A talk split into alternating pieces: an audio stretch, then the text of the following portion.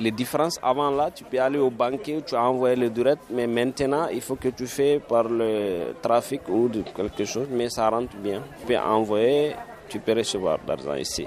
Dans une boutique qui vend du bazin au marché malien à Dakar Plateau, Aliou Diko est venu envoyer de l'argent à sa famille au Mali. Suleiman Mangasouba, un agent commercial, abonde dans le même sens, mais il a aussi évoqué les difficultés de ces transferts gérés par des Maliens ici à Dakar. Déjà, on a des Maliens qui sont ici et ils font des transferts d'argent qui ne sont pas dans les transferts comme euh, Western Union, Iria, MoneyGram. C'est des Maliens qui sont ici. Quand tu leur donnes de l'argent ici, ils vont vous donner les, numéros de leurs assistants au Mali. Vous allez appeler vos parents, donner ces numéros, le montant de l'argent que vous avez envoyé. Comme ça, ils vont aller récupérer ça là-bas. C'est fiable parce que les frais sont moins chers est-ce que parfois il y a des difficultés dedans? Difficulté qu'il y a là-dedans, souvent, bon, l'argent que vous allez payer ici pour que tes parents puissent toucher ça au Mali, ça peut être qu'ils n'ont pas ces montants-là. C'est ça seulement qui peut être la difficulté.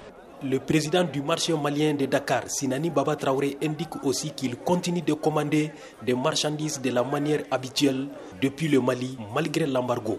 Jusqu'à la fin de l'embargo, Inch'Allah, on va tout faire pour mieux nourrir parce que la porte est fermée, c'est pas totalement fermé. Hein. Les gens passent là-bas. Même si c'est si dur, nous on peut cotiser, on va essayer de déléguer quelques personnes pour aller là-bas, donner l'argent aux Maliens pour qu'ils puissent nous fournir ici. Ça aussi c'est possible. En faisant ça, est-ce qu'avec la douane, vous ne rencontrez pas de difficultés C'est la douane même qui nous donne des puissances et c'est la douane qui prend de l'argent. Seulement, c'est des business. Les transactions bancaires ne fonctionnent plus à cause de l'embargo de la CDAO et de l'IOMA sur le Mali. Malgré tout, le transitaire Amadou Boli, qui est maintenant au chômage, soutient fortement la transition malienne dirigée par le colonel Assimi Goïta.